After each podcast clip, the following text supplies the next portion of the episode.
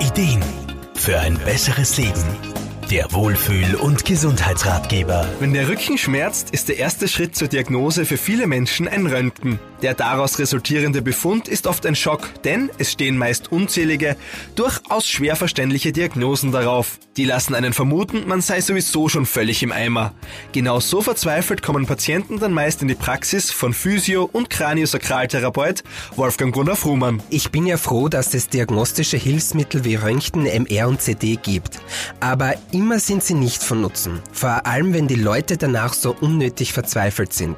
Man muss hier Aufklärungsarbeit leisten, denn ein solcher Bildbefund ist nicht mehr oder weniger als eine Momentaufnahme und spiegelt nicht immer so ganz die Realität wider, wie sie wirklich ist. Bildgebende Befunde sind hilfreiche Mittel, um die richtige Diagnose zu stellen.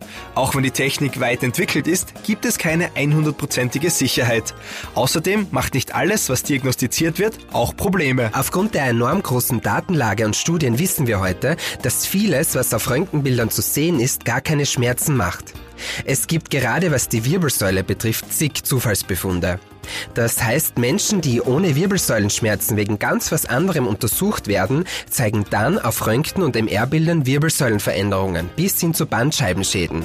Dabei sind diese Patienten aber völlig schmerzfrei. Für eine zuverlässige Diagnose und Behandlung gilt es also, nicht nur Bilder zu beurteilen, sondern vor allem die Geschichte des Patienten, seine Funktionen und das klinische Verhalten, also die Art und Weise, wie sich Symptome zeigen, zu berücksichtigen. Wolfgang Brunner-Frumann. Ich höre mir gern immer zuerst mal an, was Patienten zu berichten haben, wie sie ihr Problem beschreiben. Neben speziellen Tests ist es dann auch sehr nützlich, Bildbefunde mit einzubeziehen. Aufklärung und Patienten auch Angst zu nehmen, gehört mit zu meinen Aufgaben. Man weiß aus Studien, dass Patienten aufgrund von Befunden und Diagnosen und den daraus entstandenen Ängsten viel mehr Schmerzen und vor allem langanhaltende Schmerzen entwickeln können. Das zu verhindern ist mir sehr wichtig. Therapeuten und Ärzte behandeln nicht nur, sie klären auch auf. Deshalb ist es sehr wichtig, Befunde genau zu besprechen und sich als Patient dieses Recht auch aktiv einzuholen, indem man so lange nachfragt, bis man wirklich alles verstanden hat.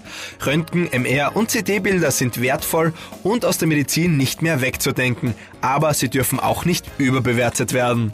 Markus Kropatsch, Serviceredaktion. Der Wohlfühl- und Gesundheitsratgeber. Jede Woche neu